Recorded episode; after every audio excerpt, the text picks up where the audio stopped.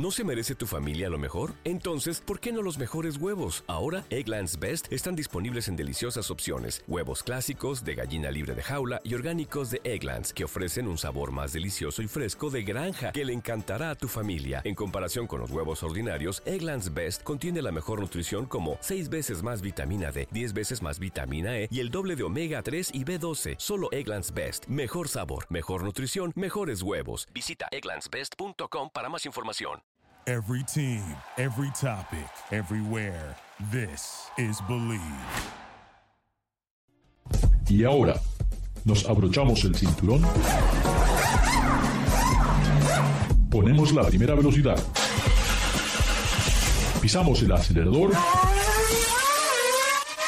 Y comienza el programa.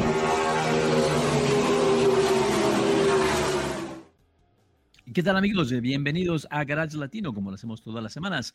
Recuerden, Garage Latino se transmite a través del Believe Network en Estados Unidos y pueden bajar los podcasts de Garage Latino a través de Spotify. Aquí no hablamos de fútbol, no hablamos de béisbol, alguna que otra vez hablamos de golf, un golf que tiene cuatro ruedas, pero nos encanta platicar, conocer y ayudarles a todos ustedes para que tengan una inteligente inversión a la hora de comprar un automóvil. Hoy tengo el gran placer de tener uno de los editores de Motor Trend. Tenemos a Miguel Cortina Tamaño. Muchísimas gracias por estar con nosotros. ¿Cómo estás, Miguel? Hola, ¿qué tal, Ricardo? Es un placer estar aquí contigo y con todos tus oyentes. Muchas gracias por participar. Eh, bueno, eh, habíamos hablado un poco de la Fórmula 1, de, te estabas quedando ya afónico de tanto gritos para que el, checo no, no dejara pasar a Verstappen, pero no hizo ningún, ningún truco, ninguna mala maniobra, aceptó que le tocaba el segundo puesto y creo que Miami se divirtió muchísimo con ese evento, que no hay nada igual que la Fórmula 1, Miguel. Fue una carrera espectacular. Mil respetos a Max Verstappen por haber arrancado en el lugar número 9 y después acabar hasta arriba del podio.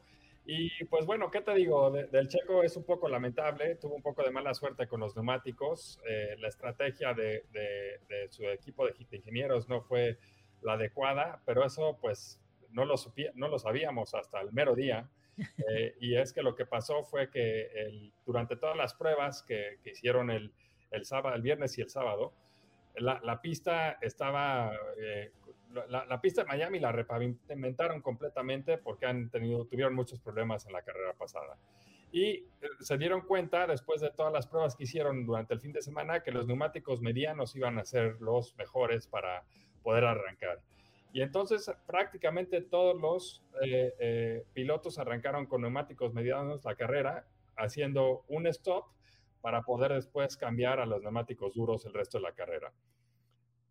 Cayó una tromba en Miami el, sábado por la noche, la madrugada del domingo, lo que hizo que eh, la pista cambiara por completo, tanto de, temperatura como que, que la limpiaran por completamente entonces eso cambió totalmente la estrategia y al final hubieran sido mejor los duros, eh, empezar con los duros y terminar con los, con los medianos.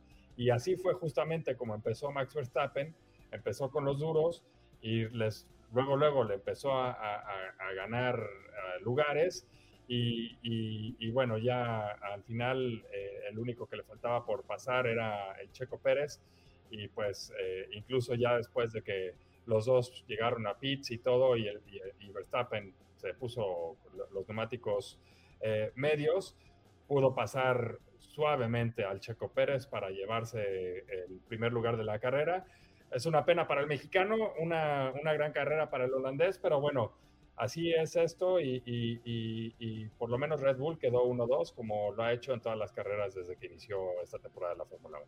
Y, yo creo que Checo Pérez sigue demostrando que Mm, en este momento no realmente no está, ah, está al mismo nivel que Verstappen. Yo creo que eh, tienen que ver las estrategias y también tiene que ver a veces el, ser el, actual campeón del mundo, bicampeón con el mismo equipo, tiene ciertos beneficios que son difíciles de concretar, ¿verdad?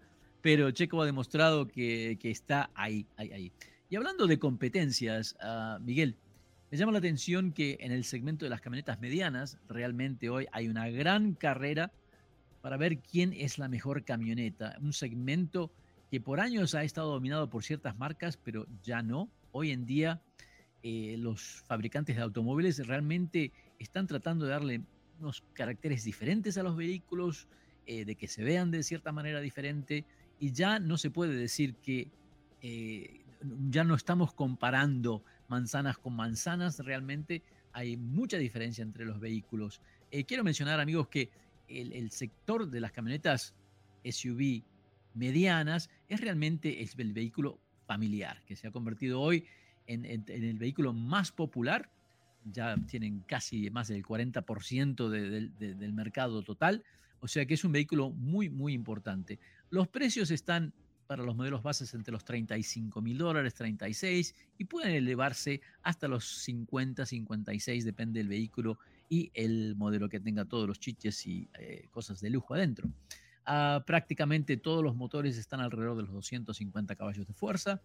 La mayoría poseen tres filas de asiento, pero otra vez hay un montón de vehículos que quiero, quiero nombrar, una, cosa rápida para que tengan idea de lo que estamos hablando, del Kia Telluride, el Hyundai Palisade, el Jeep Grand Cherokee, Mazda CX-9 y ahora el nuevo CX-90, el Hyundai Santa Fe, Kia Sorrento, Toyota Highlander, Chevy Traverse, Honda Pilot, Volkswagen con su Atlas, Subaru Ascent, Acura MDX y por supuesto la Nissan Pathfinder. Un montón de nombres que no espero los recuerden, pero que nombres que han, sido muy significativos a través de la historia de este segmento. Años atrás era una, una, categoría dominada tal vez por la Toyota Highlander, eh, la Pathfinder y también por, por Honda, pero eso ya no es más. Eh, creo eh, comencemos con la camioneta que durante los dos últimos años le ha dado el gran dolor de cabeza a la industria, de un lado positivo, porque ha empujado a todos a que hagan algo diferente. La Kia Telluride parece que no alcanzan los vehículos. Todas las agencias están sufriendo por tener más vehículos. Tu opinión de la Kia Telluride, Miguel. Ah, es un vehículo que ha totalmente puesto al segmento de, cabeza, ¿no? Eh, es, es Nadie creo que lo veía venir. Es una SUV que llamó la atención con ese diseño cuadrado, eh, muy poco enfocado hacia el off-road, eh, con gran espacio interior, gran tecnología interior, unos terminados muy premium para, para ser eh, una SUV familiar de tres filas. Y, al final, pues nada, la competencia tuvo que un poco poner, prestar atención a, a, lo que están haciendo los coreanos y hoy prácticamente todo, el mundo se está tratando de ir hacia ese lado que, por el que entró la Telluride, al, al diseño cuadrado, al diseño más ah, machista un poco, ¿no? Un poquito más eh, eh, enfocado hacia el off-road. Y, y, es justamente lo que hizo Honda con, con la nueva Pilot, ¿no? La, la, Pilot, si bien recordamos, empezó siendo justamente eso, una camioneta muy cuadrada, eh, después cambió la generación a la pasada, que era parecía una minivan, ¿no? con líneas muy suaves, eh, eh, más premium. Y ahora para esta tercera generación cambia a otra vez ese modelo más cuadrado, un poco más em, em, enfocado al off-road, ¿no? un poco más agresivo. Y, bueno, le, yo creo que le va a resultar bien a Honda porque es hacia allá, hacia donde se quiere ir todo el segmento. Además, también lanzaron esta nueva versión que se llama la Trail Sport, que es la que está orientada justamente hacia el off-road, que viene con neumáticos eh, de todo terreno, eh, eh, un skid plate y, mucha protección para la parte de abajo del chasis. Así que grandes mejoras a comparación de la generación pasada. Sigue con el mismo motor V6, perdón, con un motor nuevo V6 de 3.5 litros, o sea, el mismo la misma, eh, el mismo tamaño que, la generación pasada, pero es un motor nuevo. Y lo que ha cambiado por completo también es la transmisión, que ahora es una de 10 velocidades en vez de una de 9. Eh, eso ha sido el cambio más importante. Para mí, eh, la transmisión es mucho más rápida, más suave en hacer los cambios, rápida en hacer los cambios hacia abajo. Y la verdad es que ahí es donde se nota una gran mejora. La, Honda tuvo muchos problemas con la transmisión de 9 velocidades de la generación pasada y afortunadamente eh, eh, pudo hacer el cambio para, para, esta nueva generación. Sigue teniendo un gran espacio interior, es muy fácil meterse a la tercera fila, tiene muchas más tecnología adentro, así que es, un, vehículo que se ha puesto bien las pilas, yo creo que va, a ser buena para, esta generación, para Honda. algo que me llama la atención es que durante prácticamente este último año, ¿no? Eh, que desde el momento que, que la Kia Telluride saca su versión aventurera, ¿no? que prácticamente son eh, cambios más que nada físicos y creo que tiene que ver con la psicología de la gente, porque no creo que se van a ir de 4x4 con ninguno de estos vehículos familiares, a menos que sea un Jeep Grand Cherokee, porque este sí que es un verdadero 4x4. Pero sí, he visto que tanto la Toyota este, como la, Volkswagen Atlas también, eh, la Telluride, que tienen sus versiones aventureras, que es algo como que el mercado está pidiendo. Ahora, por el otro lado, Mazda presenta la sustitución de un vehículo que ha sido ganador de premios en, diseño exterior, una marca que se enfatiza en la calidad de manejo, y me refiero a Mazda con la CX9 y ahora con la nueva CX90, ¿no? que creo es un vehículo totalmente opuesto a lo que es la aventura, creo que es más para la gente que le gusta la arquitectura, el diseño y más con, una, con un sentimiento más como si fuera de un auto, ¿no te parece, Miguel? Sí, y, también más lujoso, ¿no? Porque si, si, bien uno, uno ve el diseño, es completamente diferente a lo que hay en el mercado. Eh, es un motor de seis cilindros en línea que es mucho más potente que cualquier otro motor que haya en, el segmento. Si no me equivoco, eh, anda por los 330 y tantos caballos. el motor, sí, el motor, el motor de seis cilindros eh, tiene 280 caballos, pero tienen también la versión del motor seis cilindros con turbo, que sí llega a los 340 caballos de fuerza, que me parece que súper potente, ¿no? Eh, muy, demasiado potente para el segmento, pero Mazda siempre ha sido así, ¿no? Mazda siempre se ha enfocado o, ha sido conocida por, por ser esta marca que pone al conductor primero y después pone al resto de los ocupantes. Eh, eh, y entonces incluso en una SUV de tres filas familiar es lo que ha hecho la marca japonesa y también enfocándose al diseño y a los terminados. Si tú te subes hoy a, a las X90 más equipada, te vas a sentir más como en una Acura, como en un Volvo, como quizás hasta un BMW que en, una, en un Mazda. La verdad es que los terminados son mucho más lujosos, mucho más premium, eh, con mucha atención al detalle. Y, donde sí le falla, quizás a mi gusto, es en la parte familiar, en la parte del espacio interior. Eh, el acceso a la tercera fila es demasiado apretado. Si eh, la tercera fila tiene muy poco espacio para la cabeza, muy poco espacio para las piernas, está más hecha como para niños que para, para adultos. Em, y, pues digo, incluso a comparación del resto del mercado, es, es, que todo está muy apretado a partir de la segunda y tercera fila. Entonces, eh, eh, ahí es donde yo creo que le falla un poco a Mazda. Tuvo esta oportunidad para, digámoslo así, que empezar desde cero, borrón y cuenta nueva, hacer un coche nuevo y yo creo que no hizo los cambios que debió de haber hecho o no resolvió los problemas que tenía la CX9 con la CX90. Si incluso bien aumentó en la parte de diseño, en la parte de, manejo y todo esto, le faltó en la parte enfocarse un poco más a la parte de la familia. Lo que me llama la atención, a Miguel, es de que a pesar de todo esto, de que el mercado, y, y esta es la parte que, que he preguntado a, alguna de la gente que trabaja en la fábrica si nunca me dan una buena respuesta, porque el promedio de la familia en Estados Unidos es 1.7, o sea que prácticamente es el padre, la madre y dos niños, ¿eh? uno y medio, uno siete. Entonces es muy raro tener más de tres.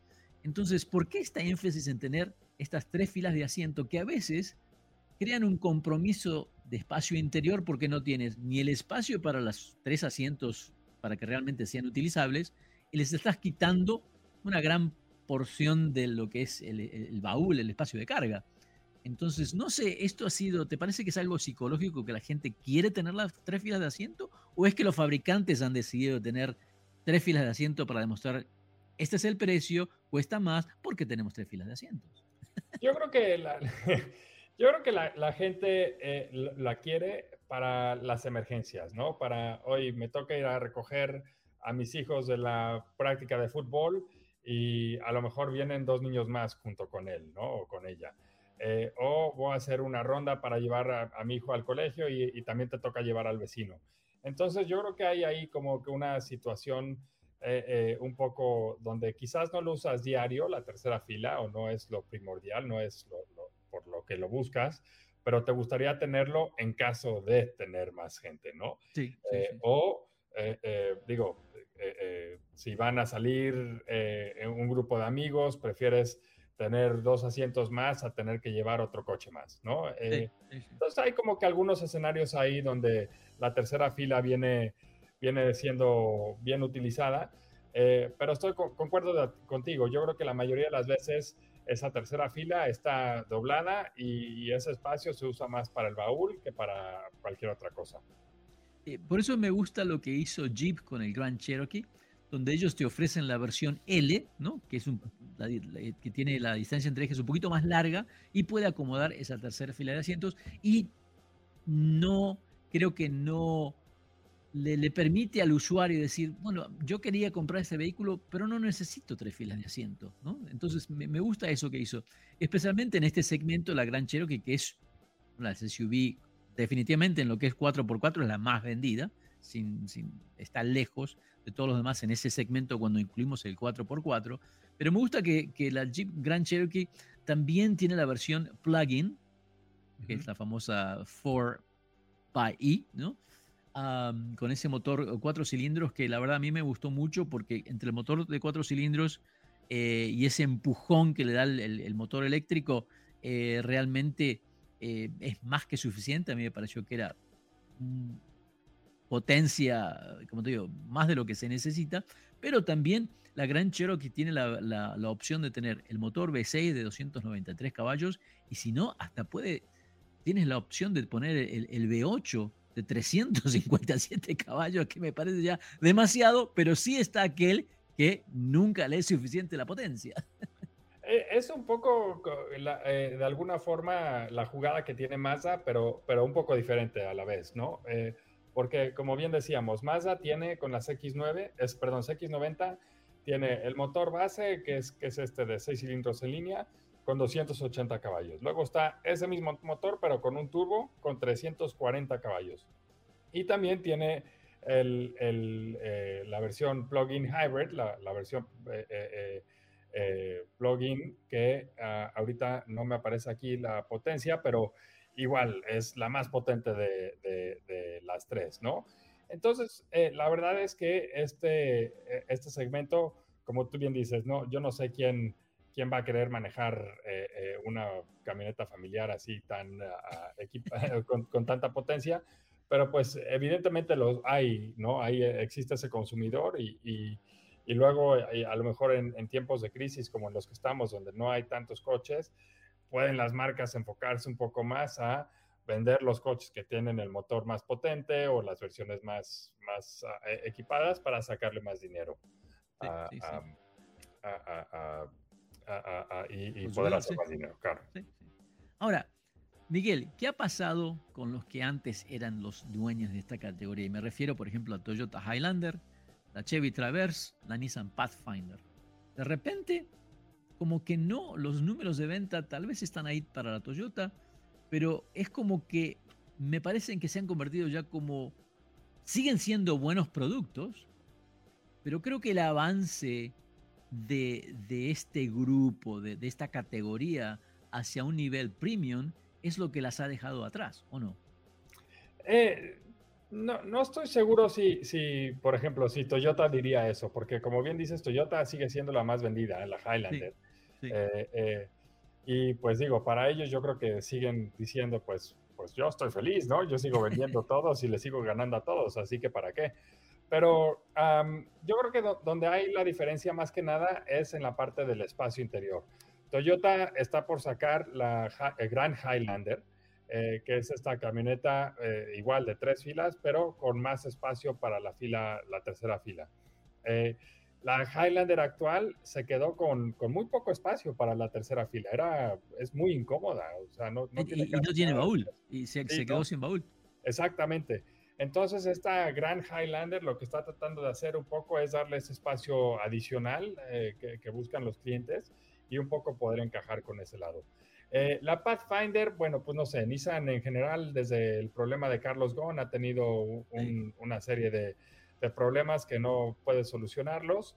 Eh, yo creo que la nueva, no he, no he podido manejar la nueva Pathfinder, pero en cuanto a diseño, en cuanto a espacio, creo que está mejor que, que estaba la generación pasada.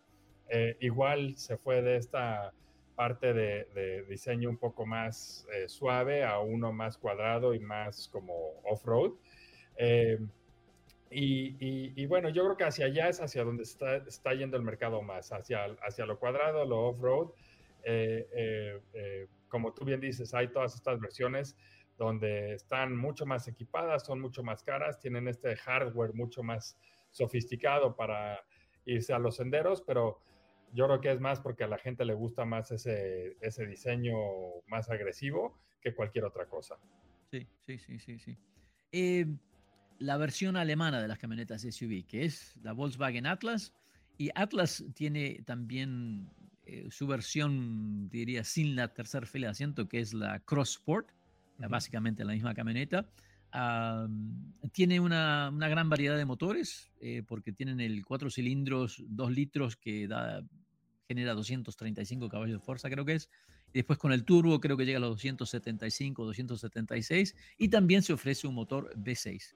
8 velocidades, un vehículo que está entre los 33 mil dólares en el motor 4 cilindros de versión base y que llega casi a los 52 mil dólares. Cuando se lanzó esa camioneta, yo creo que tuvo mucho impacto, pero no sé qué pasó. Ah, yo creo que los números de venta todavía se mantienen, pero no, me parece que no genera el impacto ya. Ah, creo que la Kia Telluride, la Palisade, uh, la Santa Fe, como que le han quitado tal vez ese brillo al Atlas, o es que necesita ya una versión nueva, Miguel? Pues mira, ahora está por salir este cambio de, de media, medio ciclo que, que, espero que le venga bien. La verdad es que yo creo que Volkswagen, eh, eh, desde que salió la nueva Tiguan no, no ha podido como que encajar bien entre las SUVs, ¿no? Le ha faltado un poco, la marca era muy conocida por los sedanes, por el Golf, el hatchback, y cuando empezó a ver este cambio hacia los SUVs, como que se empezó a quedar un poco corto. Eh, personalmente, a mí no me gusta la, Atlas de tres filas, creo que no, no es una camioneta que se maneje bien. Eh, si, bien en cuanto a diseño eh, eh, es una camioneta que es muy atractiva y todo esto, en cuanto al manejo, en cuanto a los acabados, en cuanto al espacio interior, no me parece una camioneta que sea o que está a la altura de, las demás versiones. De, los otros modelos. no sé si estos cambios que vienen, que incluye un nuevo motor, le vayan a ser suficientes para, la Atlas y la Atlas Core Sport pero yo creo que Volkswagen como que no ha terminado de, encajar fuertemente entre las SUVs. Eh, la Touareg fue una gran camioneta, la primera generación de la Tiguan fue una gran camioneta también, pero a partir de ahí como que tuvo un bajón y, no ha podido volver a, subir al nivel en donde estaba antes. Sí, y, es que es un segmento que es muy difícil, creo que para, para poder, con tantos competidores y todos teniendo buen producto, uno de que que, también tenemos que hablar es el, Mitsubishi, ¿verdad? E, el Outlander, con las tres filas de asiento, que es el plug-in hybrid con dos motores eléctricos, ah, muy distintivo el frente del vehículo, muy, pero muy distintivo. Eh, me parece que es para esos que te gusta o no te gusta, ¿no? Están los dos extremos. Eh, han hecho un muy buen interior, la verdad que se ve premium. ¿Cómo se maneja la Mitsubishi? Eh, lo el, único, la única crítica que, tendría personalmente de la Mitsubishi es el sistema de dirección, que no sé, me parece que tiene la, distancia entre ejes correcta, pero como que reacciona demasiado rápido. Eso es lo único que, noté.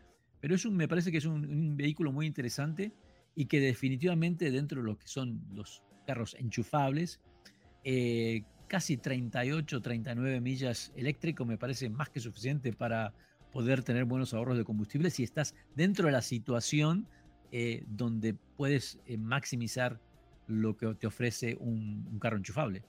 Sí, creo que eh, para mí los híbridos enchufables hacen un sentido, mucho sentido común, ¿no? Tienen, como tú bien dices, ese, esa parte del rango, que son un rango, claro, más pequeño que los vehículos 100% eléctricos, pero tienes el motor a gasolina para cuando te quedas sin ese rango. Y mira, aquí en Estados Unidos el, el commute, ¿no? Es así hasta el trabajo.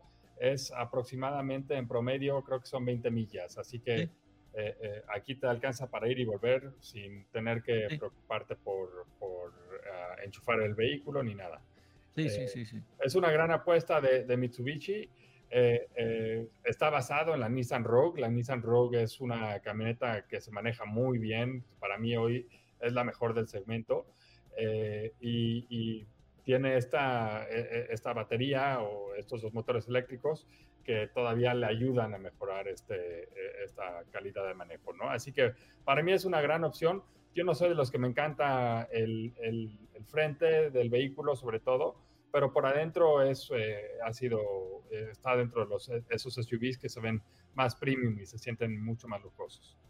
Ahora, algo que me llamó la atención es de que la tercera fila de asientos es algo como que se les ocurrió a último momento y no sé si has, la has visto cómo hay que hacer para reclinar esos asientos, que son cuatro ah, operaciones muy complicado, parece, y que es como que, uy, tenemos que poner una tercera fila de asientos, pongamos algo rápido, rápido, rápido, y se les olvidó de diseñarlo eh, brevemente. Pero bueno, eh, un vehículo que básicamente tiene casi todas las, las, buenas cosas que tiene la Kia Telluride, pero es la Hyundai Palisade de la cual no se habla tanto. ¿Por qué, Miguel?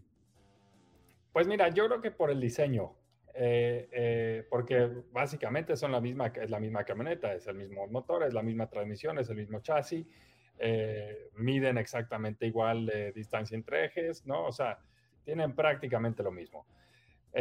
Aquí lo que, lo que importa es el diseño y, ah, para mí Hyundai, si bien tiene grandes, grandes diseñadores y, han hecho grandes cosas en, en, otros productos, a mí la Palisade como tal no se me hace la, la camioneta más bonita, se me hace un, frente que tiene, es muy brusco, muy tosco a la vez, eh, muy, polarizador, ¿no? De esos que te gustan o no te gustan, punto. Pero a la vez yo creo que toda la gente que se enamoró de la Telluride y que quería una Telluride y, y, no pudo conseguir una Telluride, se fue por la Palisade. Eh, y, hay mucha gente que está muy contenta. Yo conozco a mucha gente que no quería una Palisade al principio, que buscaba la Telluride, no pudo encontrar una, se fue por la Palisade y hoy están enamorados de su camioneta. Eh, la verdad es que eh, es una camioneta que checa todas las las palomitas, ¿no? Que, de, la lista. Em, eh, el valor que tiene la más equipada vale 52 mil dólares y bien equipada hasta los huesos. O sea, eh, eh, impecable la camioneta. Se parece más a un vehículo de lujo que, a un Hyundai. yo creo que el interior de la Palisade, especialmente en las versiones lujosas, está muy bien realizado. Se, nota la calidad de los materiales, la costura de los asientos. Me, parece muy, muy un trabajo muy bien hecho. perdón, nada más para agregar, la Calligraphy, que es la, versión más equipada, tiene hasta la tercera fila eh, automática, eléctrica. Sí. Así que eso no lo ves en ningún otro jugador del segmento, ni, en la Telluride tampoco. Así que eh, eso, eso es una, ah, la verdad, eh, Hyundai ha hecho un gran trabajo y ha podido meterle todos los, los futures que quieras, las características que quieras, y aún así no sube tanto el precio. Sí, sí, sí. Me, me, llamó la atención porque la palabra que dijiste, enamorado, enamorado, la gente de Subaru realmente está enamorada con el producto. No, no, no. Entonces, se me hace difícil a veces el poder, eh, ¿cómo diría? Eh, calificar a un, a un, vehículo Subaru, como en este caso sería la versión Ascent dentro del segmento, porque es un nicho, ¿no? O sea, la marca trabaja para su cliente y nadie más. O sea, eh, me parecen autos, autos excelentes, todavía continúan con el, con el motor ah, Boxer, que es cuatro cilindros opuestos, que originalmente fue diseñado para, por, Fuji Industries para un avión. Hoy ya le están sacando 260 caballos de fuerza. El precio está alrededor de los 36 hasta los 48 mil dólares. También viene muy equipada pero se siente una Subaru, o sea, no hay nada que se sienta. Era igual como cuando decías, esto es un Toyota, cierras los ojos y estoy arriba de un Toyota. La Subaru me parece exactamente igual. Muy difícil de criticar el vehículo porque no se le encuentra nada negativo. Solamente el diseño, que si te gusta o no te gusta es otra cosa. y que luego tiene, a mí me parece, a nivel tecnología, por alguna razón, creo que el cliente de Subaru es mucho más, ah, te diría, conservador, porque siempre las pantallas, de la manera que se utiliza todo, me parece como que si fuera nuevo, pero como de dos años atrás. Eh, creo que lo describiste de la forma perfecta, exactamente. Los gráficos son como de hace una década, ¿no? Todo, eh, por ejemplo, el, tablero de, la Ascent no, no es digital, es creo que hoy por hoy de los únicos tableros que, que son análogos, eh, en la versión más equipada, claro. La, la, pantalla esta que al principio que salió todo el mundo decíamos, wow, una pantalla vertical, eh, muy, muy como iPad, ¿no? Un poco tirándole a Tesla de algún sentido, resultó ser, no diría yo que una porquería, pero la verdad es que muy difícil de utilizar, ¿no? Con los menús todos este, muy, muy metidos dentro del sistema. Eh, la, para mí, por ejemplo, me, lo que no me gusta para nada es que hay muchos sistemas del, del, del ADAS, ¿no? De los sistemas de seguridad, de ayuda al conductor que están metidos dentro de la pantalla, es decir, el, el, el lane keeping assist, el, el este, el, asistente de mantenimiento en el carril, está adentro de la pantalla. Entonces, tú vas, no lo tienes activado, tú vas en, en la carretera y tienes que quitar tu vista de la carretera para enfocarte en la pantalla, buscar a ver qué, en qué menú tienes que ir, prender el botón y ya por fin eh, puedes regresar a... Entonces, es hasta peligroso, ¿no? Sí, sí, em, Me parece raro de una compañía japonesa que, que hayan ido por, por esa, ese camino eh, cuando podían haber hecho algo más simple. Sí, sí, sí, sí. sí. Ah, creo que la única que no hemos hablado dentro de este segmento es la Acura MDX, que hoy se ha convertido en un vehículo premium totalmente y que también ya está más cuadrada, pero tiene sus, sus líneas de estilo eh, muy bien equipada y creo que al igual que la Honda Pilot o la Kia Telluride, no encuentras nada para criticar. Sí, es una gran camioneta con, con mucho espacio interior. Eh, eh, a mí, digo, estos ya son comentarios de cada quien, ¿no? Pero a mí no me encanta la consola central que, que tiene muchos botones. para mí no es no me encanta y tampoco no me gusta la pantalla de que sea a través del touchpad. Eh, no es una pantalla táctil, sino que tienes un touchpad que tienes que, utilizar con el dedo.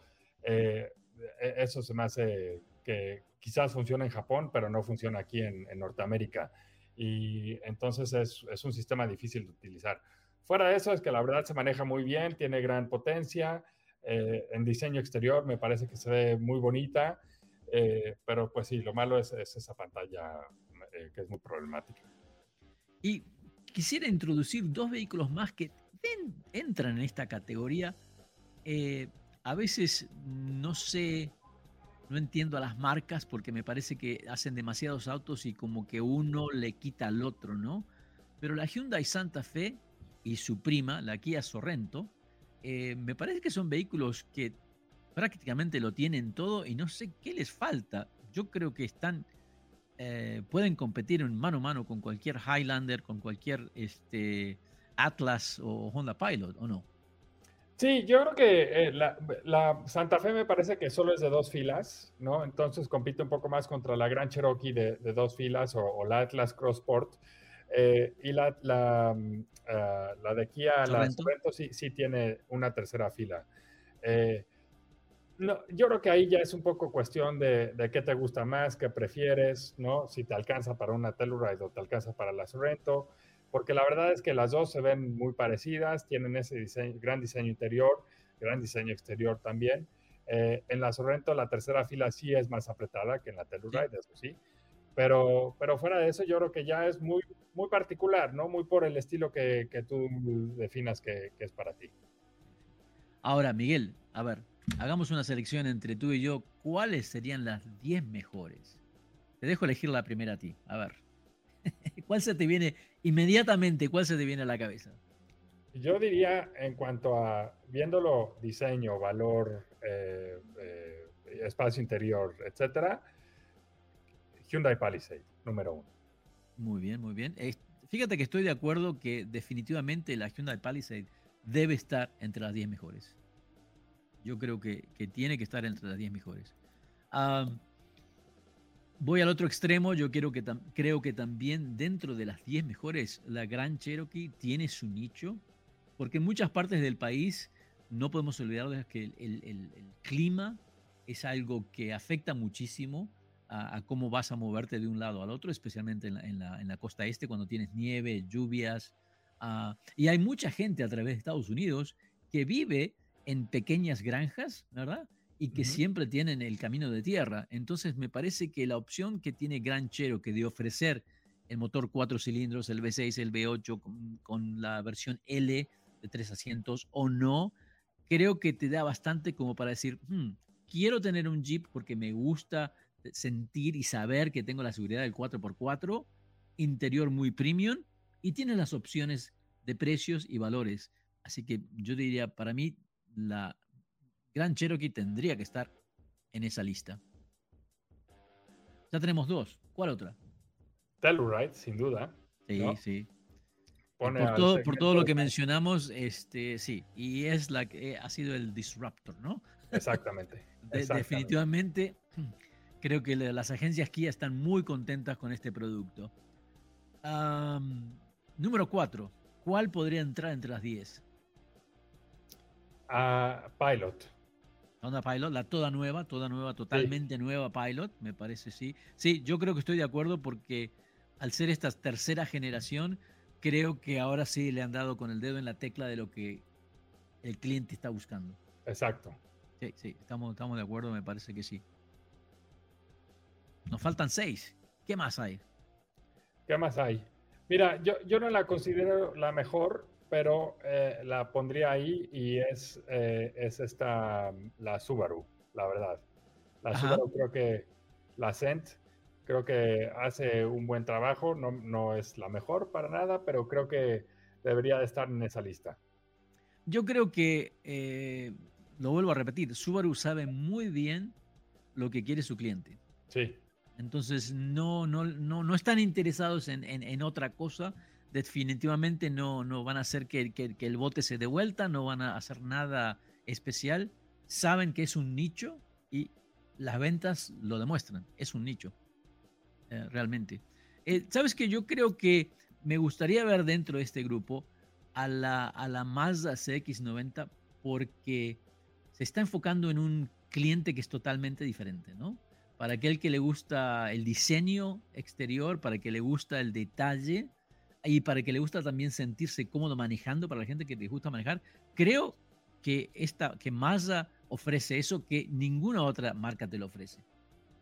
De, acuerdo, sí, 100%. Y además eh, eh, tiene, eh, decíamos, ¿no? Este, rango de motores desde el, de seis cilindros en línea de aspiración natural, el turbo y luego el híbrido enchufable, ¿no? Entonces hay una gran selección de motores también. Nos faltan cuatro, Miguel. Ah, yo creo que, mira, Highlander, eh, creo que al final de cuentas, aunque la tercera fila sea un poco apretada y lo que quieras, eh, eh, sigue siendo una Toyota, sigue siendo una camioneta muy fiable, sigue siendo una camioneta que no te va a fallar. Entonces yo creo que, pues digo, ah, para, para, el latino, además, el Toyota es Toyota, ¿no? Y, no importa lo que digas de lo que le quieras criticar, es Toyota. Totalmente de acuerdo. Y, digo, y latino o no latino, ¿eh? la verdad es que la camioneta sigue siendo una buena camioneta. Mm, mira, eh, yo siempre doy el ejemplo de, mi esposa, que un, día llegué a mi casa, había un, un RAV4 ah, del año y pensé que era un vehículo de prueba y dije, uy, me olvidé de que, de que tenía que probar este vehículo. Entonces le pedí a, a mi esposa, oh, parece que trajeron un vehículo donde están las llaves y me dijo, no, no, ese vehículo es mío. Ah, ok. y digo, ¿y por qué compraste este vehículo? Porque es un Toyota, sé que no se va a romper. Este, eh, aparte que tú siempre estás dando críticas de autos y siempre los Toyotas salen que no tienen problemas y es verdad. Ah, y hoy en día es 2006, todavía lo tiene 160 mil millas después, no lo quiere cambiar porque todo funciona, todo funciona. Sí, sí, sí. Y va a funcionar hasta las 250 mil millas si, si lo siguen manteniendo igual. O sea, Así que creo que con cualquier producto Toyota sabemos que, que, esto eh, funciona. Tres más, Miguel. ¿Qué más tenemos? Tenemos la Mitsubishi Outlander, la Nissan Pathfinder, la Acura MDX, la Atlas, por supuesto, Chevy Traverse. La Traverse, eh, yo creo que ya está a punto de, entrar en una nueva generación. Ya, ya es un poquito vieja. Pero lo que siempre me ha gustado de esa camioneta es que eh, el espacio interior es mucho mayor a cualquier otra, ¿no? Es la camioneta más larga del segmento, eso sí, pero la tercera fila te, sientes como si fueras casi en una suburban, o sea, tiene mucho espacio interior. Eh, tiene, tiene, tiene, tiene el espacio de la tercera fila y también tiene baúl. Sí, exacto. Sí, esa, esa, camioneta yo se la recomendé a un par de primos cuando, con, hijos, eh, eh, los dos cuando se mudaron aquí a Estados Unidos, y los dos la compraron y, fueron los más felices con ella. Nunca les dio problema, eh, estuvieron muy felices, podían traer a, sus amigos adultos adentro del vehículo porque tenían el gran espacio interior y nadie se quejaba. Así que cuando visitaba a la familia también eh, eh, siempre utilizaban la camioneta y se quedaban felices, así que creo que es una buena opción, eh, aunque ya se está quedando un poquito vieja, pero, pero yo creo que... yo creo que el espacio, el, como creo que el espacio interior que, que tiene es, es, bastante grande, una de las más grandes que hay, ah, y creo que hay gente que le gusta eso, ¿no? Tal vez la Suburban ya es demasiado grande, ah, pero para la familia tipo creo que estamos de acuerdo, sí, sí. Tenemos ocho, nos quedan dos más. ¿Cuál más? ¿Cuál más? A ver. Eh, Tenemos la Mitsubishi, la Acura, la Pathfinder. Yo pondría Outlander y, RDX para completar el, el, ranking. Sí, sí, yo creo que sí, porque la Outland, la, la RDX te ofrece el interior, es un premium realmente, aparte que es una camioneta súper suave cuando la manejas. Sí. Eh, y se maneja muy, muy bien, no hay un ruido exterior, nada. Eh, creo que Acura ha hecho muy, muy, muy buen trabajo con eso. Y creo que yo le doy crédito a Mitsubishi por hacer la Outlander de la manera que han tratado de enfatizar el plug-in hybrid, ¿no? Que ahora prácticamente todas estas camionetas van a tener alguna versión enchufable en los próximos años, ¿verdad? Pero ellos como que hicieron, fueron los pioneros en ese segmento, uh, recibieron muchas críticas, pero la camioneta cada vez está mejor y una cosa que me parece importante de, este producto Mitsubishi es que realmente no ha tenido ningún problema mecánico. Sí, sí. Han sido totalmente confiables, a pesar de ser tecnología nueva, etcétera. Mitsubishi continúa haciendo autos que son muy, muy confiables dentro de precios muy, muy razonables. Sí, creo que, estamos de acuerdo. Sí, concuerdo. Y como bien decías, ¿no? E, ese, esa autonomía del motor eléctrico que tiene en, la versión híbrida enchufable es más que suficiente para, para el, promedio, el consumidor promedio, ¿no? Sí, sí, sí. Así que amigos, amigas, les voy a repetir la selección que ha hecho acá Miguel, eh, editor de Motor Trend, y su servidor Ricardo Garage Latino. Sin orden, creo, porque no hay un orden, creo que es muy difícil decir hoy en día, esta es la mejor, ¿no? Porque, como lo mencionamos, no podemos comparar una gran Cherokee con el mejor sistema 4x4 con una Mazda CX90 que está hecha realmente para la ciudad, ¿verdad? Ah, pero dentro de los 10 mejores, definitivamente sabemos que no se puede equivocar si usted mira a la Kia Telluride, Hyundai Palisade, si necesita el sistema 4x4, la Gran Cherokee, si le gusta el estilo exterior, presencia, estilista la Mazda CX90, la Mitsubishi Outlander, una de las mejores eh, camionetas enchufables, Acura RDX Premium, muy, muy, muy linda. Toyota Highlander, es Toyota, no tenemos que decir más nada. La Chevy Traverse, uno de los mejores espacios interiores. La Honda Pilot y para los fanáticos de Subaru, por supuesto, el Subaru Ascent. Miguel, ¿cómo te, cómo te podemos seguir a ti y, tus aventuras en Motortrend? Sí, gracias. Eh, en, en ah, motortrend.com ahí pueden encontrar todos mis artículos y luego mis redes personales son ah, en Twitter e Instagram, Cortina Miguel. Muy bien, te agradezco un montón por participar. Te hemos quitado 45 minutos de tu joven vida, no te hemos dejado ir a bailar, a disfrutar de la vida, pero realmente te mandamos un abrazo virtual.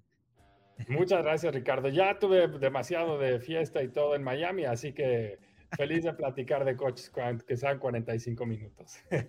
Amigos, amigas, esto es Garage Latino desde Los Ángeles, el centro de la cultura automotriz. Recuerden, Garage Latino se transmite a través del Believe Network en Estados Unidos y díganle a sus amigos que pueden bajar los podcasts de Garage Latino a través de Spotify. No se vayan, ya regresamos. Duraloop es un tratamiento especial para que el aceite no pierda sus propiedades. Duraloop reduce la sedimentación de las partículas nocivas que dañan al motor. Duraloop disminuye la temperatura interna del motor y la fricción de los metales. Duraloop para que el motor dure más. Thank you for listening to Believe. You can show support to your host by subscribing to the show and giving us a five star rating on your preferred platform. Check us out at Believe.com and search for B L E A V on YouTube.